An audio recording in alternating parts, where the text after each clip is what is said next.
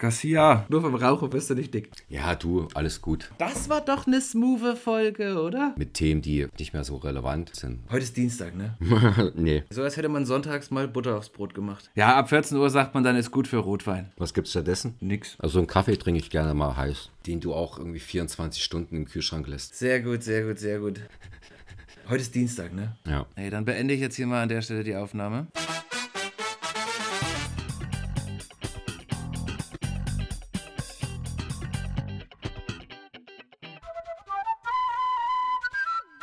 Garcia! Coronas! Neue Woche, neue Sendung. Neue Woche, neues Glück. Es ist ja auch jedes Mal ein, ein inneres Blumenpflücken, wenn wir uns hier dienstagsabends zusammenfinden. Richtig. Wie ist es dir ergangen? Gut, ich war am Wochenende mal auf dem Teufelsberg. Wo ist das? Das ist im Grunewald, Berlin. Ah ja. Westberlin.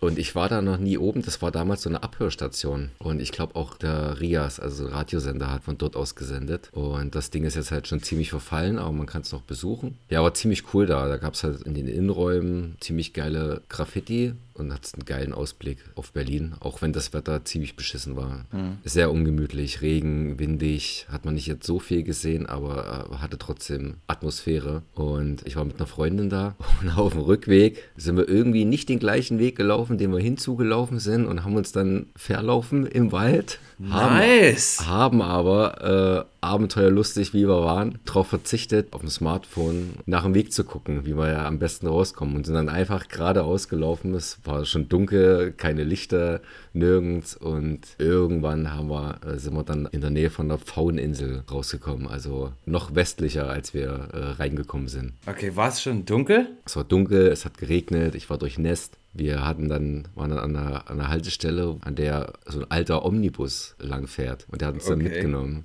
Ja, in diesem Omnibus äh, war halt alles altmodisch, so alte Werbung. Und da stand auch ein Typ, der der die Leute raus und reingelassen hat und auch die Ansagen gemacht hat, welche Haltestelle als nächstes kommt. War ganz cool. Das klingt wie ein Horrorfilm. Erst habt ihr irgend, irgendein verlassenes Gebäude besucht, dann seid ihr äh, ohne Orientierung durch den dunklen Wald bei Regen gelaufen und dann bei irgendeinem Verrückten in einen alten Bus eingestiegen. Ja, das hätte wirklich der ganz typische Anfang eines Horrorfilms sein können. Dem Plot habe ich nichts hinzuzufügen. Es wäre aber auch witzig gewesen. Ja, das war ganz Als cool. du vorhin sagtest, dann seid ihr da einfach durch den Wald gelaufen. Was hast du gerade, vier Stunden? Mit Teufelsberg und so waren es vier, viereinhalb Stunden. In Teufelsberg war mal nicht so lange. Wir waren eigentlich viel zu spät dran, weil die schließen die Kasse eine Stunde vor Sonnenuntergang und wir waren später da, sind dann einfach aufs Gelände und dann meinte so ein Typ, der, der vorbeigefahren ist, äh, hier dürft ihr eigentlich nicht mehr rein. Äh, haben gesagt, ja, aber äh, hey, blablablub. Lauf! Ähm, nee. Und dann meinte er halt, naja gut, also eigentlich kostet es 8 Euro Eintritt. Und er meinte, ja gut, hier machen wir 15 Euro, habe aber kein Wechselgeld dabei, ja. der Schlinge. Ich hatte nur einen 20 dabei und habe den halt den 20 gegeben und naja. Bäm, hat er noch ein Geschäft gemacht. Da hat er ein Geschäft gemacht, ja. Aber krass, das wäre jetzt noch eine, meine nächste Frage gewesen, ob das äh, etwas Geführtes, was Organisiertes ist oder ob ihr einfach da oben wart und gesehen habt, ach guck mal da, ein Loch im Zaun. Nee. Ähm, und mal rein seid. An einigen Stellen gab es Löcher, da haben es Leute schon probiert reinzukommen. Scheinbar auch mit Erfolg.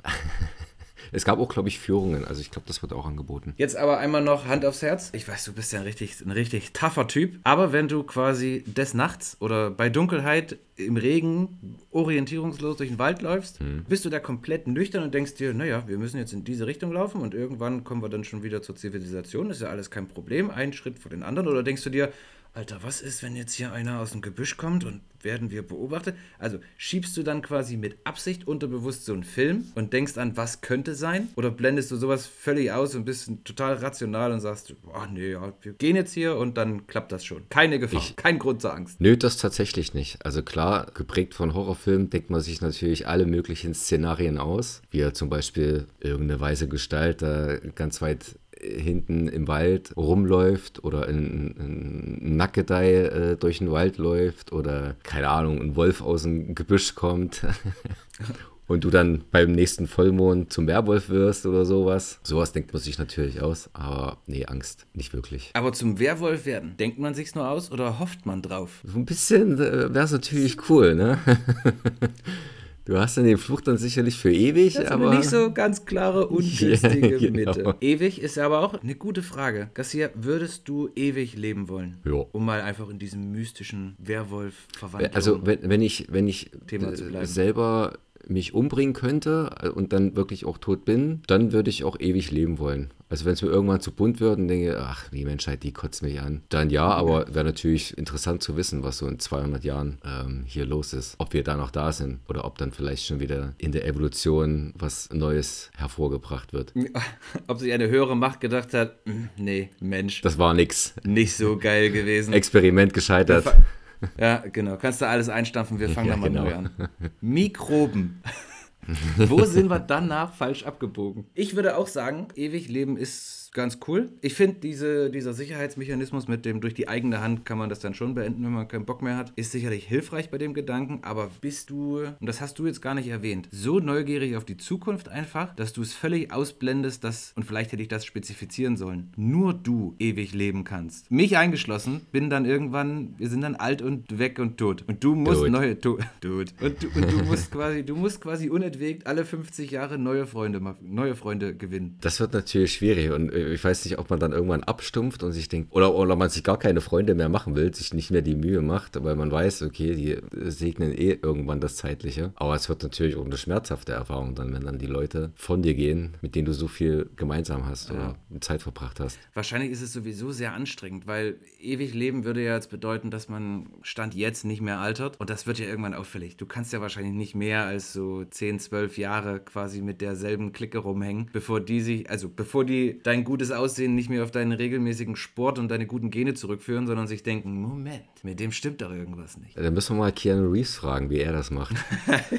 ja, stimmt. Ich habe das, ich hab das letztens irgendjemand, in irgendeinem Interview hat ihn das auch jemand gefragt, ob er denn ewig lebt. Ich weiß aber, also das ist witzig, dass du das jetzt nochmal sagst, weil ich nicht so richtig äh, weiß, wo das, woher dieser Mythos kommt sozusagen. Naja, ich glaube, das waren so verschiedene Szenenbilder, die aus den Filmen, die er in den Jahren gedreht hat und da kaum ein Alterungsprozess zu sehen war. Deswegen kam der Mythos auf, dass Keanu Reeves nicht altert. Hat er einen Instagram-Account? Vielleicht hat er auch deswegen keinen Instagram-Account. Ich glaube, der hat keinen Instagram-Account. Also abgesehen davon, dass er offensichtlich jetzt nicht altert, ist er auch wirklich sehr, sehr cool. Ein scheinbar bodenständiger Typ, Ja, das hört man immer wieder, ne? der auch mit der U-Bahn fährt, also so mit dem Öffentlichen. Was aber, Mensch, Gabriel, Garcia, heute äh, hauen wir uns hier die, die Überleitung ja quasi nur so um die Ohren. Apropos U-Bahn fahren, Ja, ich habe heute gelesen, ist schon ein bisschen her jetzt, ist glaube ich vor zwei Jahren passiert, aber Bradley Cooper wurde mal in New York in der U-Bahn mit einem Messer bedroht. Um mal jetzt, also nur U-Bahn zu nehmen und das Thema komplett zu wechseln.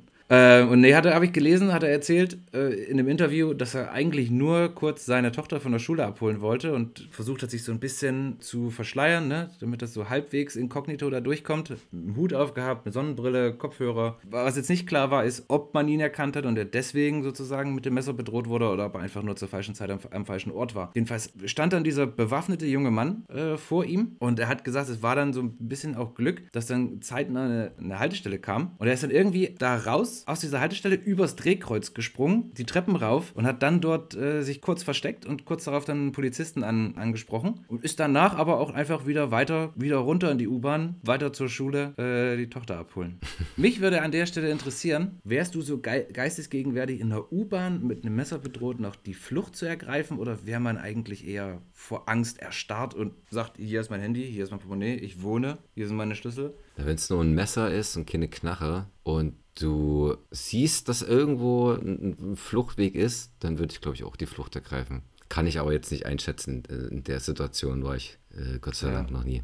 Ich finde es aber sehr gut, wie du einfach schon mal so super professionell differenzierst. Naja, wenn es nur ein Messer ist und keine Knarre, ich wüsste es nicht. Ich glaube, ich wäre starr vor Angst. Weil ich denke, dass Kooperation an der in dem Moment effektiver ist als Konfrontation. Wenn du merkst, der, ist, der holt dich ein, kannst du dann immer noch umdrehen und sagen, okay, okay, okay, okay, tut mir leid, Ja. hier, Sorry, war eine blöde Idee. Handy, mein Fall, war eine blöde Idee.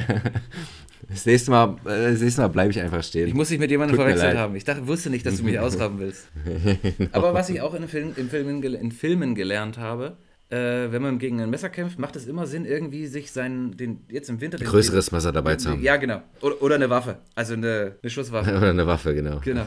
Nee, sich irgendwie ein Stück äh, Stoff, Tuch, Pullover oder sowas zu haben, weil das sieht man auf den Filmen. Mhm. Die wickeln das dann irgendwie so um den Arm mit dem Messer drum und dann auf dem Rücken und mit einem Delfin-Seitwärtssprung und einem Salto hat man ihn dann quasi geknebelt und kann sozusagen dann gelassen entkommen. Aber da wäre ich, glaube ich, weniger in der Lage zu, als abzuhauen. Definitiv. Also mal schnell irgendwie Kleidungsstücke und dann bestimmte Bewegungen zu machen, sodass er dann äh, Ja. unfähig ist, zuzustechen, dann, ja. Ich denke, die wenigsten sind dazu in der Lage. Das klappt wahrscheinlich auch im Film erst bei Take 17 oder so. Sowas ging bei dir? Du hast mir vor der Sendung was erzählt, was ich jetzt unbedingt hören möchte. Äh, ja, ich habe heute einen Dreh gehabt. Ja. Einen echten Dreh. Oha. Schon. Komparse? Schon. Nee, Hauptdarsteller. Hauptdarsteller. Oh. Ja. Ja, ich habe dir ja wirklich noch nichts verraten. Du Bauer weißt, sucht Frau. Du weißt jetzt noch gar nicht. Wow. Schwiegertochter gesucht. Aha, ja, nee, weit, ja, gerne. Vielleicht sollte ich dir noch ein paar Informationen mehr geben. Also ich war beim Dreh, ich war aber quasi auch dienstlich dort, von meiner normalen Arbeit aus. Wir haben da so eine kleine Initiative für verschiedene Industriebereiche, wo wir uns überlegt haben, wie wir da Kunden ansprechen können und wir versuchen das jetzt quasi über einen audiovisuellen Ansatz mit Interviews und deswegen haben wir uns heute mal im neuen Office getroffen und haben ein, ja, gefaktes Demo-Interview aufgenommen, weil das Ganze natürlich dann erstmal noch beim Management sozusagen vorgestellt und approved werden muss. Aber es war trotzdem ganz cool. Es war eine kleine, aber feine und nicht ganz unaufwendige Produktion. Und du warst der Hauptdarsteller. Ich war der Moderator und ich habe quasi einen Interviewgast gehabt. Und da haben wir auch äh, alle, alle Register gezogen. Wir hatten ein Ringlicht, das haben wir aber dann nicht gebraucht, weil die Lichtverhältnisse gut genug waren. Wir haben das dann mit einem, mit einem iPhone aufgenommen, hatten jeder noch einen Knopf im Ohr von der Kamera abgewandten Seite und haben darüber nochmal separates Audio abgenommen. Jetzt habe ich hier für ein 4 Minuten Interview am Ende 40 Gigabyte Material auf dem Computer und muss daraus noch irgendwas schneiden äh, in den nächsten Tagen. Aber es war, war, trotzdem, war trotzdem cool. Wann und wo kann man das sehen? Ich kann dir das einfach mal schicken, sobald das fertig ist. Für die Öffentlichkeit wird diese Demo nie sein. Das ist eher so ein B2B-Ding oder was? Es ist einfach zugestellt und auch nicht, nicht in jeder Hinsicht jetzt unbedingt fachlich korrekt, dass man sagt, mit dem, was wir da gesagt haben, dass, dass das so viel Sinn machen würde, dass man das guten Gewissens jetzt bei LinkedIn oder YouTube irgendwo teilen könnte, sondern es ist mehr so, so ein Platzhaltertext mit einem Touchwissen, den man da quasi aufgesagt hat. Das ändert sich natürlich in dem Moment, wo man das dann für die Öffentlichkeit produziert. Dann wird, glaube ich, aber auch die ganze Produktion nochmal einen ganz, ganz kleinen Tick aufwendiger. Da würde ich dann auf jeden Fall mit äh, Teleprompter oder sowas arbeiten oder mit irgendeiner Low-Budget-Variante von dem Teleprompter. Wahrscheinlich mit einem Fernseher und einem HDMI-Kabel und irgendjemanden, der dann mit einer Maus da sitzt und langsam durchscrollt. ich habe einen ganz kurzen cool. Schreckmoment gehabt für den zweiten Take. Das bestimmt ist, also es ist wahrscheinlich wirklich sehr dumm. Ich habe aber ganz kurz, trotzdem ist mir heiß-kalt geworden, weil äh, das Badezimmer, in dem wir das, in dem wir uns da fertig gemacht haben, das ist nicht besonders groß. Ein ganz kleiner Raum mit einem Waschbecken und, äh, einem Spiegel und einer Lampe und einem Rauchmelder. Und für den zweiten, für den zweiten Versuch bin ich quasi nochmal da drin verschwunden und habe versucht, mir so ein bisschen die, auch die Frisur zu richten und habe das Ganze dann mit ja, einer eventuell zu großen Menge Haarspray versucht zu befestigen. Und auf einmal kam es mir in den Sinn, weil ich dann quasi auch in so einer hochentflammbaren Wolke stand. Oh oh, hier ist ein Rauchmelder drin. Bitte geh nicht an, bitte geh nicht an. Ich alle Türen aufgerissen, da versucht ein bisschen zu wedeln mit der Tür. Ich dachte, hier muss Luft rein. Jeden Moment wird hier das Gebäude evakuiert. Das kann nicht sein. Das darf nicht passieren. Und äh, ich denke, dass mein, mein, mein panischer Einsatz an der Tür den entscheidenden Unterschied gemacht hat, dass das äh, Ganze nicht mit einem Besuch der Berliner Feuerwehr endete. Kann teuer werden.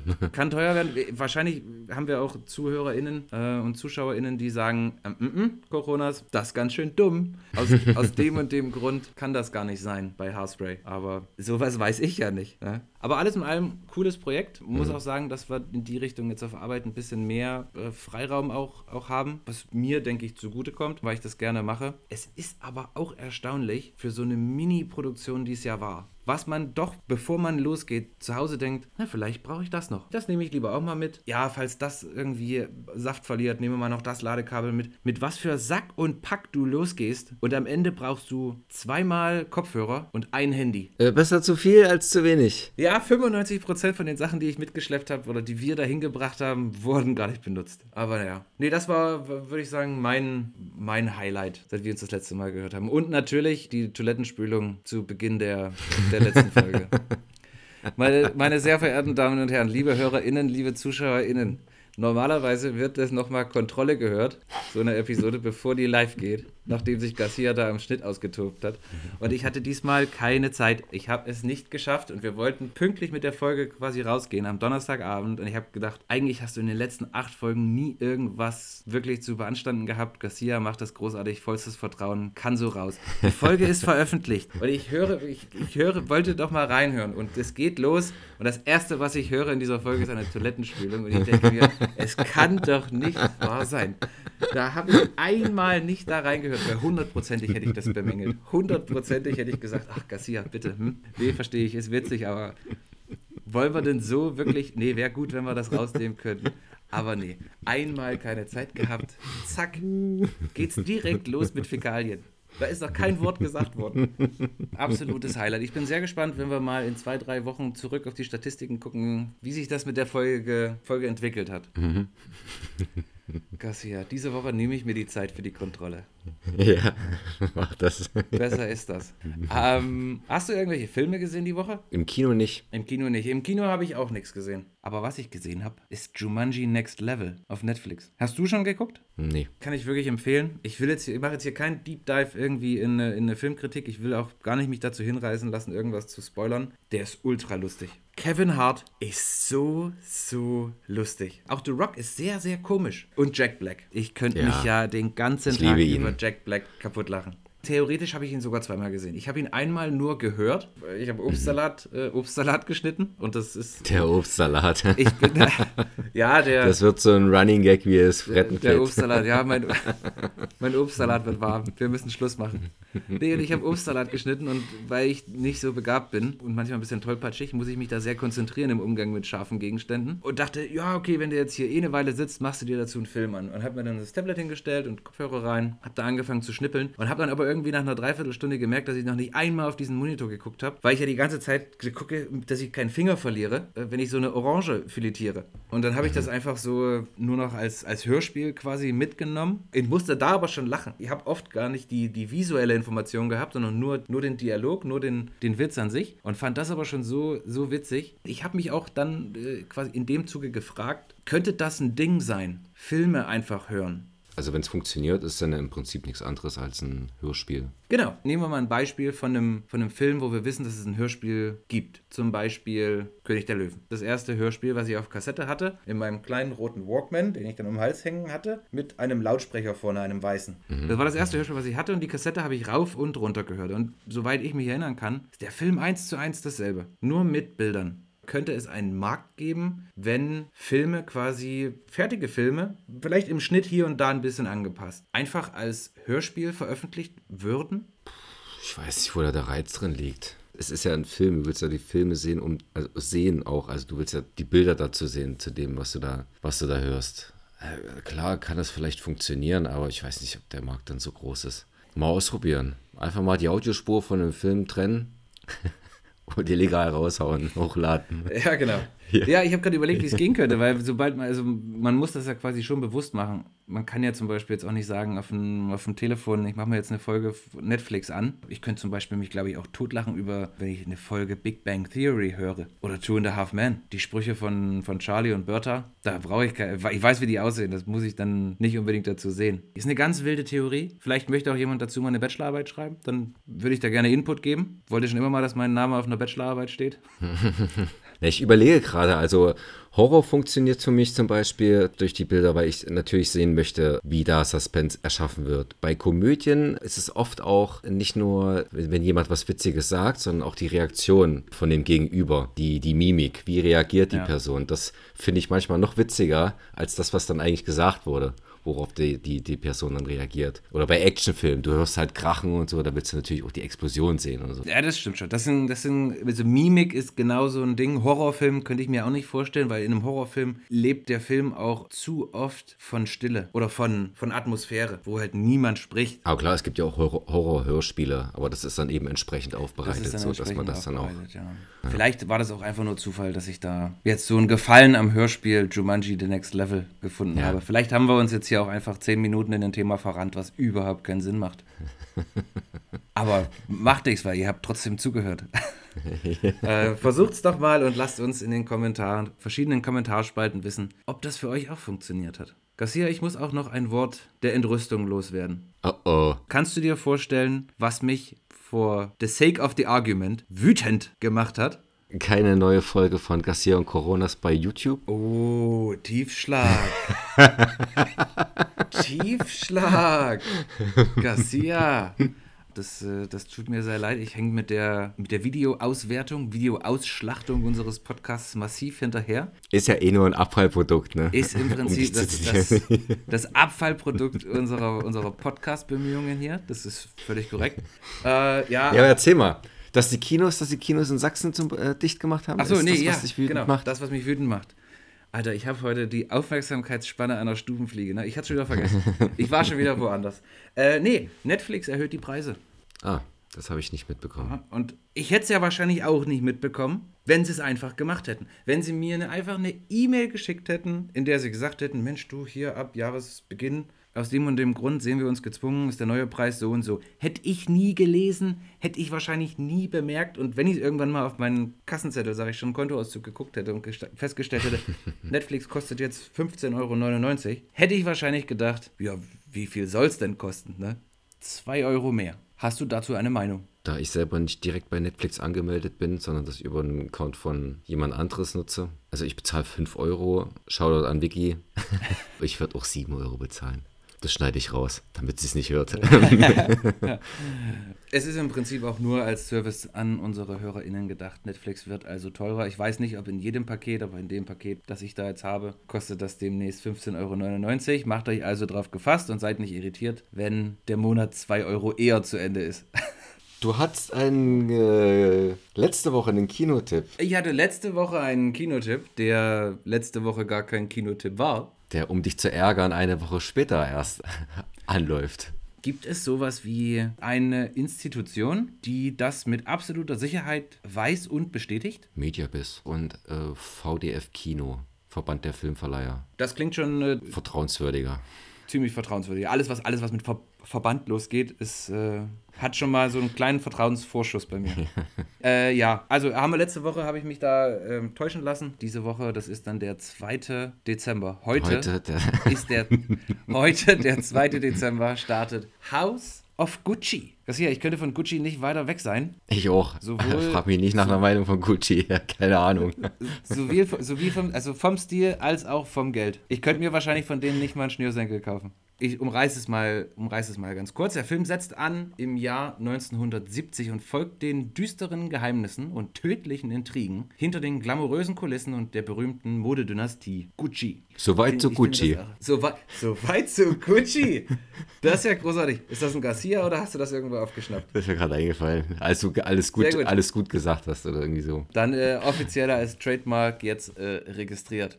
Und im Mittelpunkt steht die vielschichtige Patrizia Reggiani, die Maurizio Gucci heiratet, einen der Erben des ikonischen Modehauses. Und Maurizios Vater findet eher weniger Gefallen an der Ehe. Und wenn man grundsätzlich mit der Geschichte Gucci vertraut ist, hat er scheinbar damit auch den richtigen Riecher bewiesen. Wenn du verstehst, worauf ich hinaus möchte.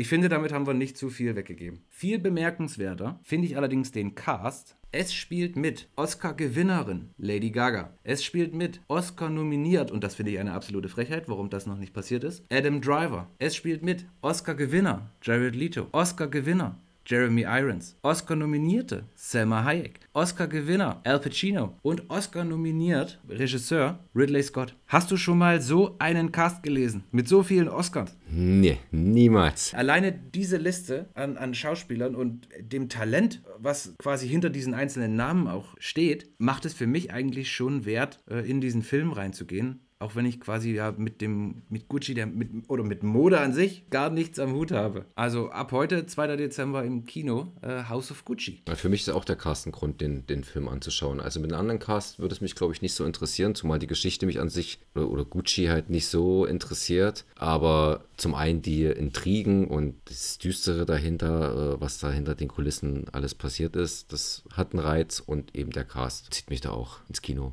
Erinnerst du dich noch an, an äh, diesen gelungenen Abend zur Selma-Premiere? Na klar. 1900, wann auch immer das war. Wie war da? Ich müsste das Foto nochmal raussuchen für, für Social Media Zwecke. Da gibt es ein sehr, sehr schmuckes Foto von uns beiden. Mhm. A Night to Remember, auf jeden ja. Fall. Ähnlich diesem Anspruch würden wir uns dann herausputzen und äh, in House of Gucci gehen. Hast du noch einen anderen Geheimtipp oder überhaupt Tipp diese Woche? Nicht wirklich, aber es startet ein Film namens Benedetta und das möchte ich als Anlass nehmen, um kurz über Paul Verhoeven zu reden, dem Regisseur von Benedetta. Am gleichen Tag kommt auch die Blu-ray von ähm, Basic Instinct raus, auch ein Film von ihm da wollte ich kurz mal den, den ZuhörerInnen und ZuschauerInnen, denen der Name kein Begriff ist, kurz mal Paul Verhoeven näher bringen. Wie man schon am Namen erkennt, ist es ein ähm, niederländischer Regisseur. Nee, ja, Niederlande, so, also, das hätte ich jetzt nicht gedacht. Ja, äh, dessen Filme sich auszeichnen, äh, vor allem durch Sex und Gewalt. Also ein sehr äh, expliziter Gebrauch oder ein sehr häufiger Gebrauch von eben diesen beiden Dingen, weil diese beiden Dinge ihn auch am meisten faszinieren und seiner Meinung nach auch die Gesellschaft widerspiegeln. Er ist einer dieser Regisseure, die oft dafür kritisiert werden und wurden, dass er halt äh, eben Sex und Gewalt auf die Art darstellt, wie er sie in seinen Filmen darstellt, sehr exploitativ oder zweckmäßig, was aber gar nicht der Fall ist. Also es ist sehr explizit, aber sehr oft auch sehr überzogen, sehr comichaft. Also in seinen Anfangsfilmen vielleicht eher nicht so, dann da ist, glaube ich, da ist schon noch ein bisschen ernster. Bei Filmen wie Türkische Früchte oder Der vierte Mann oder Flesh and Blood das waren alles noch so niederländische Produktionen und Co-Produktionen auch mit anderen Ländern, durch die er dann aber auch äh, die Leute in Hollywood aufmerksam auf sich gemacht hat und ihm das Drehbuch zu Robocop angeboten haben. Sein amerikanisches Spielfilmdebüt, was er anfangs aber abgelehnt hat, bis seine Frau das aus dem Mülleimer nochmal gekramt hat, durchgelesen hat und meinte, guck mal, lies dir das nochmal durch. Da sind mehr Ebenen dahinter als das, was man vielleicht als jemand, der Robocop nicht gesehen hat, auch vermuten konnte, könnte, was der Film ist. Trashfilm. Um einen Roboter-Polizist, der halt das Verbrechen auflöst. Aber da steckt eben mehr dahinter, da steckt Gesellschaftskritik dahinter. Das ist ein sehr facettenreicher äh, Film, der sich eben halt auch mit Missständen in der Gesellschaft auseinandersetzt und aus diesem Zwecke auch natürlich äh, sehr viel überzogene Gewaltdarstellungen bietet, was sowohl in den USA, aber auch hier bei den Jugendschützern ein Problem war. Insgesamt wurden fünf seiner Filme in seiner Karriere indiziert. Und Robocop war der dritte nach Flash and Blood und der vierte Mann. Die sind alle mittlerweile wieder rehabilitiert. Was wollte ich jetzt, worauf wollte ich jetzt hinaus? Ich weiß nicht, soll ich dir noch mal ganz kurz einen Anstoß geben? Sex und Gewalt. Die Gewalt in seinen Filmen ist äh, allgegenwärtig und äh, ich, das war, glaube ich, bei einem, bei einem, äh, im Bonusmaterial von, von Robocop bei einer, irgendeiner Pressekonferenz zum, zum Jubiläum von dem Film oder allgemeine Pressekonferenz und er dann halt so, ich liebe Gewalt. Und dann haben sie schon applaudiert. Also also klar, natürlich die, die Gewalt in Film, aber eben nicht in der Realität, sondern eben halt die Film, die, die Gewalt in Film, die eben die reelle widerspiegeln soll, aber wie, wie gesagt, auf eine sehr ähm, auf künstlerischer Ebene. Übersch über, auf künstlerischer Ebene und auf eine sehr überspitzte Weise. Sein, sein einziger Auftritt oder sein einziger äh, Cameo in seinen Film war auch in dem, äh, in, in, in Robocop, da gibt es eine Szene, in der ähm, die titelgebende Figur in einer Disco ist und ein Bösewicht aufsucht. Und da sieht man ganz kurz, ich glaube, das ist nicht mal eine Sekunde, ihn dann halt wild tanzen und in die Kamera irgendwie so schauen. Was aber auch nur passiert ist, weil sie, weil er wollte, um die, um die Darsteller vorzubereiten auf die, auf die Szene und ein bisschen anzuheizen, hat er da halt auch wild rumgetanzt und die Kamera lief halt zufällig und zufällig hat auch der Cutter dann ein Stückchen von dieser Szene mit reingeschnitten. Ja. Also wenn man genau hinschaut in dieser Szene, in dieser Disco-Szene, erkennt man auch den wild tanzenden Paul Verhoeven. Genau. Und dieses Schicksal mit der Indizierung erfolgte dann auch drei Jahre später, als er dann seinen nächsten Film drehte mit Arnold Schwarzenegger, einen der besten von Arnold Schwarzenegger und auch einen der besten von dem Regisseur. Und zwar die ähm, Philip K. Dick-Verfilmung Total Recall, die totale Erinnerung. Und äh, von dem Film habe ich mir auch äh, sogar für die, für die jungen Zuschauer, ähm, die äh, nach 2000 geboren sind, habe ich mir das hier geholt. Eine Videokassette. Habe ich mir irgendwann vor, vor ein, zwei Jahren oder so, habe ich mir die gegönnt. Mein, mein, mein Vati hatte den Film damals auf äh, Videokassette und da stand halt unter dem Titel immer jugendfreie Fassung. Ich habe nie wirklich so verstanden, was jugendfreie Fassung hieß. Also es war die stark geschnittene 16er Fassung. Äh, so habe ich den Film auch zum ersten Mal gesehen und ich habe den viel zu früh gesehen. Das ist äh, einer dieser Filme, wo ich, wenn man mich fragt, welche Szenen, äh, welche Filme haben dich als Kind verstört, dann muss ich an diese Szene in Total Recall denken. Hast du den gesehen? Ich habe den schon mal gesehen, das ist aber Das schlechte Remake gesehen. Das habe ich auf jeden also. Fall gesehen. Entschuldigung, es gibt keine schlechten Filme mit Colin Farrell. aber ich habe auch den mit Arnie, habe ich mal gesehen, aber es ist lange, lange her und ich weiß, wenn jemand sagt, oh, habe ich gesehen, aber es ist lange, lange her, dann könnte man denken, ja, ja, erzählt er jetzt nur. Kann auch sein, dass ich das nur erzähle, ich bin mir nicht ganz sicher. Äh, sprich weiter. Und jedenfalls gibt es da zwei Szenen, die mich als Kind gestört, verstört und geprägt haben.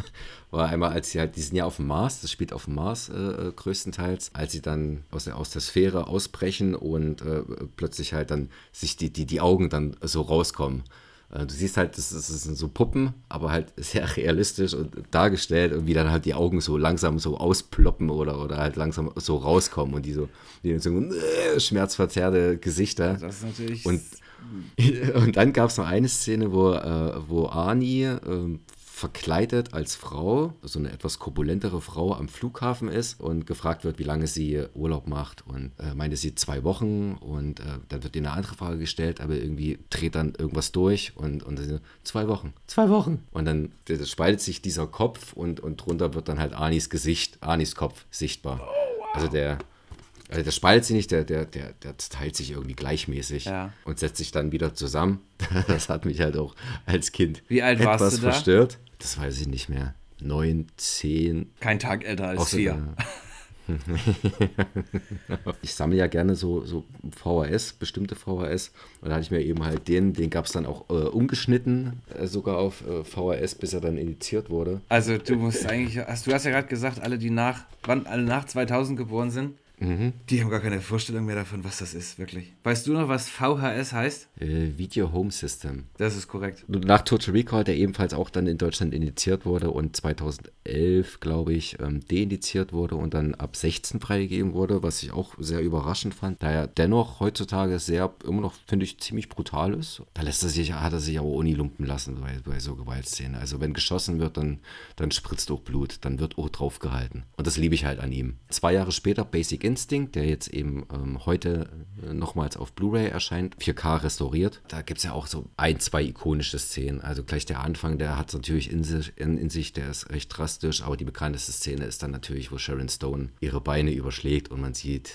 ihren Schritt. Ne? Geschäft. Was natürlich, was, was auch nicht von ihr beabsichtigt war. Also ihr, ihr, wurde gesagt, dass das im Film dann nicht zu sehen ist. Hat er dann aber trotzdem reingeschnitten. Dafür gab es eine Schelle von ihr. War halt stinkig auf ihren Weichen, hat sich auch mittlerweile auch wieder gegeben. Sie hat dann ja auch ein paar Jahre später dann den äh, Basic Instinct 2, mit dem Verhoeven gar nichts mehr zu tun hatte, ähm, gedreht. Und dann hätte es eigentlich wieder eine Zusammenarbeit mit Arnold Schwarzenegger geben sollte, auf, was natürlich richtig geil gewesen wäre. Crusade geht halt auch um, um so Kreuzzüge und äh, ist natürlich natürlich perfekt. Also Arnie in seiner Hochform, Verhoeven in seiner Hochform. Kam dann aber nicht zustande. Dafür wurde dann ähm, von dem Studio Karolko, die auch Total Recall und Terminator 2 äh, produziert haben, die haben sich eher dafür entschieden, die Piratenbraut zu drehen. Eine der größten Flops aller Zeiten hat auch dem Studio das Genick gebrochen, mussten dann Konkurs anmelden. Im gleichen Jahr hat dann eben auch, hat dann auch Verhoeven sein äh, karrieremäßig, glaube ich, größten Flop gedreht und zwar Showgirls, der zerrissen wurde von Publikum und Kritikern. Einer der wenigen Filme, die mit einem NC-17-Rating damals noch X-Rating, nee, äh, das war dann schon NC-17-Rating, aber früher X-Rating, ins Kino gebracht wurde, was, was wenige äh, Studios machen oder wenige Verleiher, weil es einfach den finanziellen Tod bedeutet. Was, was heißt Kinos das? das nicht spielen. NC-17 Rating.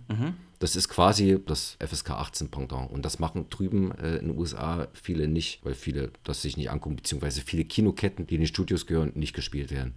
Der wurde auch für sieben goldene Himbeeren, der Prestige Award schlechthin, äh, Ja. nominiert. Und Verhoeven, die coole Socke, war der erste Nominierte, der persönlich vor Ort war und sich für, best, äh, für schlechtester Film und schlechteste Regie den Preis abgeholt hat. Das muss man ihm zugute halten. Und sich da auch noch bedankt hat. Du, jeder, jeder hat mal einen schlechten Tag. Ich fand den Film, ich habe den vor kurzem zum ersten Mal geschaut. Mir hat der echt gut gefallen. Und der hat so für mich so dieses Gefühl widerspiegelt, was ich hatte, als ich in Las Vegas, das spielt in Las Vegas, was ich in Las Vegas hatte. So diese Oberflächlichkeit und diese, wie nennt man das? Künst- so, künstliche? So, so, so künstlich und sehr, sehr übertrieben. Äh, aber halt Pompös. dieses, dieses Schillernde und das äh, hat er ganz gut wiedergegeben, dieses Feeling. Naja, und jedenfalls nach diesem Flop hat er sich dann zwei Jahre später dann wieder ganz gut erholt und zwar als er Starship Troopers rausgebracht hat. Äh, nur ein toter Bug ist ein guter Bug. Auch ein großartiger Film, der auch äh, lange Zeit initiiert war, ich glaube 20 Jahre und auch vor ein paar Jahren dann in seiner ungeschnittenen Fassung ebenfalls ab 16 Jahren freigegeben wurde und jetzt so erhältlich ist. Sein letzter US-Film war dann Hollow Man mit Kevin Bacon. Mein erster Film von Verhoeven, den ich im Kino gesehen habe. Eine tolle Umsetzung von dieser Thematik, was passiert, wenn jemand unsichtbar ist. Und wie man es von Verhoeven kennt, natürlich nichts Gutes. Also der dreht völlig frei und Genau. äh, macht da allen allerlei schlimm Schabernack. Macht da gewaltig Sex. genau. Sexy Gewalt. Ja, genau. Klingt vielversprechend, ne? Kam nicht so gut an bei den Kritikern, glaube ich. Beim Publikum, glaube ich, auch so eher so mittelmäßig, hat aber dennoch bei einem Budget von 90 Millionen, 190 Millionen weltweit eingespielt. Und danach hat er sich dann wieder, äh, hat er dann wieder in Europa, in seiner Heimat, Filme gedreht, wie L oder Black Book und Tricked. Und eben jetzt, um den Kreis zu schließen, mit Benedetta, der heute in den deutschen Kinos anläuft. So. Exzellent, bravo, bravo. Mit welcher, mit welcher Leidenschaft, mit welchem fundierten Fachwissen du solche Themen dann auch auf, auf Länge bringen kannst und den Zuschauer, den Zuhörer da auch bei dir behältst, finde ich beeindruckend. Das finde ich ja schon bei den Shots äh, immer fantastisch. Fantastisch. Die Fantastik. Garcia, vielleicht können wir das jetzt hier äh, noch ein bisschen abrunden, denn ich habe es munkeln hören, dass es zum Thema Arnold Schwarzenegger auch diese Woche noch einen kleinen Shot gibt. Ist das korrekt? Das ist korrekt. Natürlich zum Klassiker Terminator. Nice. Viel Spaß. Mats ab. Garcias Shots.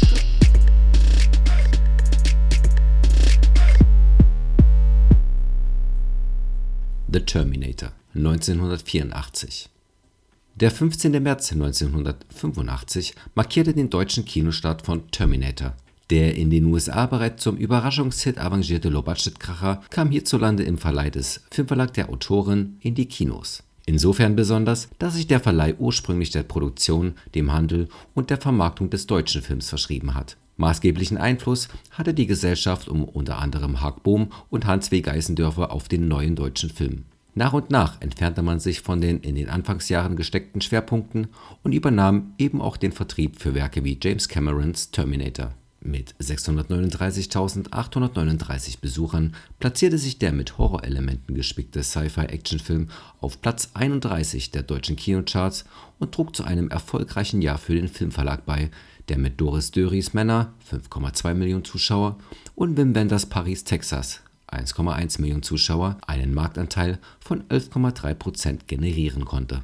Am 29. August 1991 erhielt der Film anlässlich des zwei Monate später folgenden Kinostarts von Terminator 2 Tag der Abrechnung eine Wiederaufführung durch die Filmagentur Werner. Für die Bewerbung setzte man lediglich einen entsprechenden Störer auf das bekannte Postermotiv. Hol dein Waschtag morgen, Alter. Schon alles in der Reinigung, richtig? Die deutsche Synchronisation von Terminator gefällt mir sehr gut. Ist ja echt ätzend, der Typ. Möchte gern wissen, wo der herkommt. Für Dialogbuch und Regie zeichnete Roland Nitschke verantwortlich, der im Film Gingers Freund Matt gesprochen hat und seit 1992 bis auf wenige Ausnahmen Tommy Lee Jones seine Stimme leiht. Arnold Schwarzenegger wurde erneut von Thomas Danneberg synchronisiert. Michael Bean wurde mit der markanten Stimme von Ulrich Kresiger besetzt. Kresigers Stimme dürfte jedem Freund des 80er Jahre Kinos bekannt vorkommen.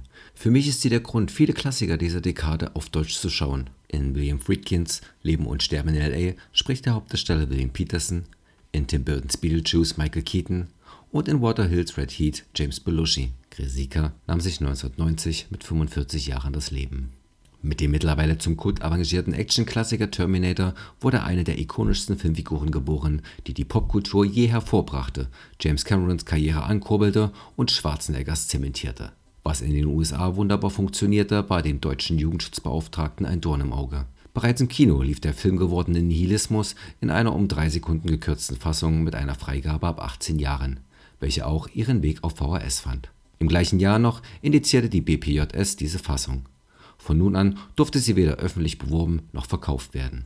Nachdem ein 2003 eingegangener Antrag auf Listenstreichung von der Bundesprüfstelle abgelehnt wurde, war 2010 die Zeit gekommen und die Schlacht gegen die Sittenwächter siegreich. Mit der Begründung einer, Zitat, mangelnden Jugendaffinität und eine mäßige Eignung der Charaktere als Identifikationsfiguren, Zitat Ende, sowie der Tatsache, dass, Zitat, die darin enthaltenen Gewaltdarstellungen nicht mehr als verrohend eingestuft wurden, Zitat Ende, wurde Terminator am 31. August 2010 offiziell von der Liste jugendgefährdender Medien gestrichen. Nach einer anschließenden Neuprüfung durch die FSK wurde der Film mit einer Freigabe ab 16 Jahren versehen.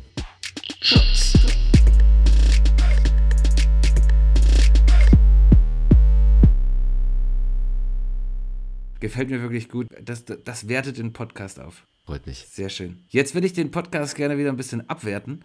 ähm, ich würde gerne zum Quiz kommen. Ja. Ich glaube, mit dem, mit dem heutigen Quiz ist mir tatsächlich etwas, etwas sehr Schönes gelungen. Ausreichend schwer, aber nicht zu sehr. Und äh, ich habe versucht, so ein bisschen einen, einen roten Faden durch die zehn Fragen auch zu finden. Es gibt vorher jetzt keinen Tipps, äh, keine Tipps zur Einordnung. Dafür ist es hier zu querbeet. Cool. Fühlst du dich bereit? Bist du gesund, im vollen Besitz deiner geistigen und mentalen Kräfte und wirst das Ergebnis des heutigen Quizzes im Nachhinein nicht anfechten, weder gerichtlich noch moralisch? So Gott, so, mö- so möge. Nee, wie heißt das? So, Ja, So wahr mir Gott so, beistehe. So wahr mir Gott helfe, ja. so wahr mir Gott helfe. So Ja. viel, meine Damen und Herren, zu Verfügen über sämtliche Geistige- Kräfte. Okay, kommen wir zur favorisierten Kategorie-Rubrik unseres Podcasts. Mein Highlight, das Quiz. Frage Nummer 1. In Gucci sehen wir auch wieder Jared Leto, den Frontmann von 30 Seconds to Mars. Auch in der Filmbranche hat er sich einen Namen gemacht und ist sogar Oscar-Preisträger. Für welchen Film hat er den Goldjungen erhalten? A. Fight Club, B. Requiem of a Dream, C. Dallas Buyers Club oder D. Panic Room. Das heißt, glaube ich, Requiem for a Dream.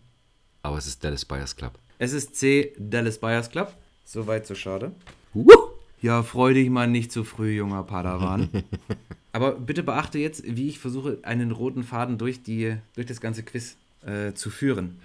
In Dallas Buyers Club spielt er an der Seite von Matthew McConaughey, welcher ebenfalls einen Oscar für erwähnten Film erhielt. In welchem Jahr war das? A. 2012, B. 2013, C. 2014 oder D. 2015?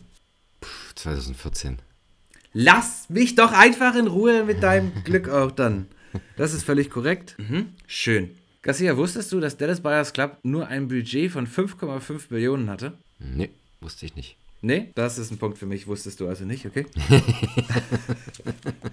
nee, fand ich, äh, ist natürlich nur Spaß, aber fand ich an der Stelle sehr bemerkenswert. Also, wenn du eben die richtige, die richtige Mannschaft und motivierte Schauspieler hast, ist da einiges möglich. Genau, geht's auch mit kleinem Budget. Richtig, klein aber oho. Frage Nummer 3. Der Name Dallas zieht sich aber auch noch weiter durch McConaugheys Karriere. In welchem Film verkörperte einen, er einen Charakter mit dem gleichen Namen? Ja, guter roter Faden auf jeden Fall. nicht schlecht. Dallas. Eieieiei. Ah, Rollnamen. Das ist meine absolute Stärke, ne? Da mache ich mir ganz kurz eine Notiz. Mehr nach Charakternamen fragen. Dallas. Da gibt's keinen Multiple Choice, ne? Äh, an der Stelle gibt es leider keinen Multiple Choice, ja. Okay. Ist es A, sage ich dir nicht. B, solltest du so wissen. C, rate doch. Oder D, Gib sag auf. ich dir nicht. Ja, Gib auf. Äh, Dallas, Dallas, Dallas. Mm, Garcia, ich befürchte, ich brauche eine Antwort von dir ja, ja. in den nächsten 20 Sekunden. Ach, keine Ahnung, Sekunden. wie werde ich ihn los in zehn Tagen? Das ist selbstverständlich falsch.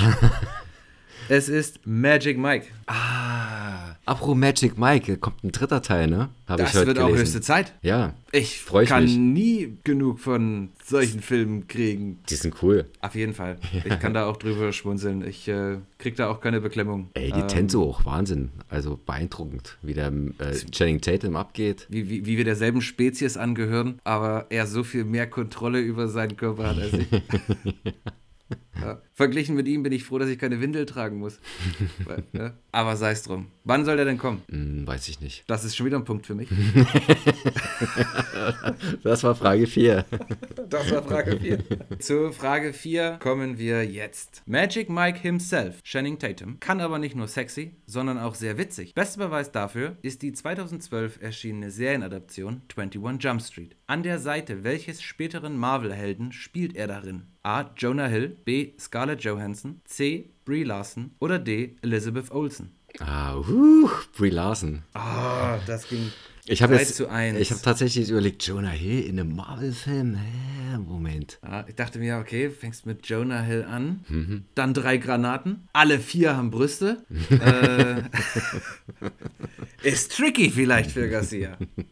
Nee, Spaß. Jonah Hill hat auch massiv abgenommen. 3 zu 1, Frage Nummer 5. Bleiben wir noch kurz bei Antwortmöglichkeit D, Elizabeth Olsen. In welchem, falls überhaupt, Familienverhältnis steht sie zu den Olsen Twins Mary Kate und Ashley? A. Schwester, B. Halbschwester, C. Cousine oder D. Nicht verwandt? Halbschwester. Das ist selbstverständlich falsch. Schwester? Laut Wikipedia ist sie die jüngere Schwester. Damn it. Ich komme, um dich zu holen. Ja, hat's du. Falco. Ja. Sie kommen, um uns zu holen. Irgendwie so geht das, oder? Wir machen weiter. ja, genau. Machen wir schnell weiter, bevor wir uns hier verstricken. Frage Nummer 6. Wer kennt Mary Kate und Ashley nicht als die süße Michelle Elizabeth Tanner aus der 90er-Jahres-Sitcom Full House? Dabei wechselten sich die Zwillinge allerdings ab. Beim Film 1 und 1 macht 4 sieht das schon anders aus und sie versuchen, ihre beiden Single-Eltern Diana und Roger zu verkuppeln. Diana wird gespielt von Kirstie Alley. Aber wer spielt Roger? A. George Gaines. B. Michael Winslow. C. Steve Gutenberg. Oder D. John Travolta. Schon wieder C. Bist du dir sicher? Steve Gutenberg. Ganz sicher. Aha, okay. Ich, äh, ich log das ein, gebe das kurz in die Regie. Kann mir jemand ein Zeichen geben, ob das, ob das stimmt? Ja, natürlich, Steve Gutenberg und Kirstie Alley. Ich hätte nicht gedacht, ich hätte nicht mal gedacht, dass du den Film gesehen hast. Ich habe eigentlich damit, damit gerechnet und darauf gehofft, dass während ich schon quasi diesen, diese Hinführung zur eigentlichen Frage vorlese, du spätestens bei 1 und 1 macht 4 übelst mit den Augen rollst und denkst, oh nee, jetzt kommt der hier mit so einer Kinder-Familienscheiße um die Ecke. Aber selbst da, Ich habe den Film abgespeichert als den letzten bekannten oder erfolgreicheren Film von sowohl Kirstie Alley als auch Steve Gutenberg. Ja, ähm, da, ist, da ist was dran, ja. Aber es ist noch nicht aller Tage Abend und wir kommen zu Frage Nummer 7. Steve Gutenbergs ikonischste Rolle ist zweifellos die als Carrie Mahoney in der Police Academy-Reihe. In wie vielen Teilen Vier. Oh, meine, oh, oh, liebe HörerInnen, liebe Zuschauer, ihr könnt euch gar nicht vorstellen, wie deprimierend seine vorschnelle Antwort an der Stelle ist. Nicht nur für diese Frage, sondern auch für eine kommende Frage. Ah, wir stellen an der Stelle erstmal die erste Frage und fragen, wie viele Teile hat die Police Academy-Reihe insgesamt? Sieben. A5, ach ja, C7. Achso, Entschuldigung. Völlig richtig. Ist scheiß, ist scheiße. wusste nicht, dass- Ich mache jetzt Strich. Es steht 5 zu 2. Es steht 5 zu 2. Ich, ich freue mich alle 14 Tage, wenn ich bereit bin oder verantwortlich bin, dieses Quiz vorzubereiten und ich denke mir, doch, das ist immer noch fair, aber heute kriegst du ihn und dann wird es quasi einfach so weggebügelt, einfach weggebombt, weg, zerst zerstört. Ich bin hier schon massiv am Cringen, Ladies and Gentlemen. Gut, machen wir an der Stelle weiter. Gucci, machen wir an der. Stelle weiter. Ja, das, doch, das sollten wir jetzt, das sollten wir beibehalten. Machen wir an der Stelle weiter. Oh, ach, diese machen wir an der Stelle weiter, können wir, können wir einbauen. Was sagt er viel zu oft? Ja, er sagt viel zu oft an der Stelle. An der Stelle machen wir weiter. Gut, machen wir jetzt mal an der Stelle weiter. Frage Nummer 8. halte dich bitte mit der richtigen Antwort einfach zurück, bis ich fertig bin mit der Frage und ich gebe dir dann ein Zeichen. Es wird Multiple Choice geben, also hold your horses, okay? okay. Alles klar. Neben Leslie Easterbrook, aka Debbie Callahan, David Graff, alias Eugene Tackleberry und Michael Winslow, alias Lavelle Jones, war welcher Charakter ebenfalls in allen sieben Teilen dabei? A. Carrie Mahoney, B. Moses Hightower, C. Eric Lassard oder D. Proctor? Ich schwanke zwischen Lassard und Hightower. Lassard hat im letzten auf jeden Fall mitgemacht. Aber an Hightower kann ich mich nicht erinnern. Ich sag Lassard. Ach, das ist völlig korrekt. Es ist Eric Lassard. Hast du ein System da drin mit 10 Worten? Nee, ich habe da kein System. Es ist einfach nur Ausdruck meiner Einfallslosigkeit. Bei einigen Fragen, vielleicht könnte mir das auch schon ein Indikator sein, bei einigen Fragen habe ich mir einfach schon gedacht, nee, die richtige Antwort kannst du nicht vorne gleich als A setzen. Du musst erstmal versuchen, so eine Ablenkung äh, da einzubauen und dann nee, nehme ich einfach irgendwie immer C. Ich weiß da auch nicht. Vielleicht ist es auch bei der letzten wieder C, man weiß es nicht. Das ist auf jeden Fall erstmal völlig korrekt. Eric Lassard. Damit sieht es jetzt wirklich schon langsam wieder sehr deprimierend aus. 6 zu 2 für Garcia. Wir kommen zu Frage Nummer 9. Verlassen wir den eingeschlagenen Pfad und kehren nochmal zu Gucci zurück. Mit von der Part Partie. Ich sag's nochmal. Mit von der Partie ist auch Stephanie Joanne Angelina Germotta, besser bekannt unter ihrem Künstlernamen Lady Gaga. 2019 erhielt sie einen Oscar in der Kategorie Bester Song in dem Film A Star is Born. Wie hieß der Titel eben jenes Songs? Damn it. Jetzt hast du mich. Ich habe nicht immer den Song im Kopf. Das ist gut. Hättest du denn gewusst, wer Stephanie Joanne Angelina Germotta ist? Ohne den Zusammenhang mit Gucci äh, hätte ich es wahrscheinlich nicht äh, erraten, aber. Ah, okay, okay. Fuck, wie hieß der? Ach, pff, My Song with Bradley. Der Titel des Songs ist Shallow. 6 zu 3. Kommen wir zur zehnten und finalen Frage. Wie wir alle wissen, spielt Gaga in A Star is Born an der Seite von Bradley Cooper, welcher der breiten Masse vor allem durch die Hangover-Filme bekannt geworden ist. Inszeniert wurde Hangover von Todd Phillips, der dazu neigt, oft mit den gleichen Schauspielern zusammenzuarbeiten. An wie vielen Filmen haben Bradley Cooper und Todd Phillips mittlerweile zusammengearbeitet? Es gab hier mal Multiple-Choice-Antworten. Ich verzichte an der Stelle drauf. Wie so ein guter Coach muss ich jetzt hier tatsächlich einfach anfangen, auch ähm, während des Spiels taktische Veränderungen vorzunehmen. Hat er überhaupt alle drei Hangover-Filme gedreht? Und ich möchte es hier gerne auf der Fairness halber, bevor wir hier wieder irgendwelche Nachrichten kriegen, auf Zusammenarbeit Schauspieler und Regisseur beschränken. Multiple Choice wäre wahrscheinlich auch nur 2, 3, 4, 5 gewesen oder so, oder? Das ist korrekt. Ist es A, die Wurzel aus 36? Ist es B, die Wurzel aus 25? Mir fällt tatsächlich auch jetzt gar nicht so viele Bradley Cooper-Filme ein. Pff, ich rate, dreimal. Das ist knapp, aber falsch. äh, es ist viermal Hangover 1, Hangover 2, Hangover 3 und War Dogs. War Dogs, okay, okay. Da wäre ich nicht Ja. drauf gekommen. Also Endergebnis, offizielles Endergebnis 6 zu 4. Du hattest vorher, glaube ich, 42,5. Ich hatte 18,5. Das macht jetzt 48,5 zu 22,5. Gutes Quiz. Gutes Quiz, Ja? Ich habe mir viel, Wie viel du- Mühe gegeben. Ja, wie du den roten Faden gezogen hast von Gucci zu Police Academy, die Olsens noch mit reingehauen. Kirsty Ellie ist als Name gefallen. In welchem Quiz passiert das schon? Das ist richtig, weiß ich nicht. Aufgedunsene Drogensüchtige, wer kennt sie nicht?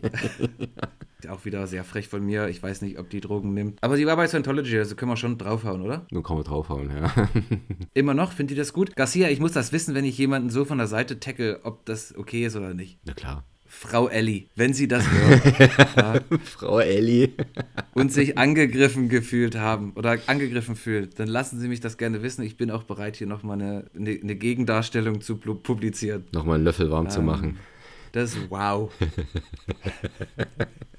Ich glaube, das ist ja schon auch ein Stilmittel, so ein bisschen mal hier und da auf Angriff zu schalten. Mit der Intention, mit der wir einen Podcast machen, auch zu unterhalten, auch vielleicht mal einen derberen Gag zu machen, Natürlich. ist das schon legitim, auch mal so einen von der Seite ein bisschen anzustupsen. Mittlerweile muss man sie ja ein bisschen derber stupsen. Aber nochmal reingetreten. er kann es nicht lassen.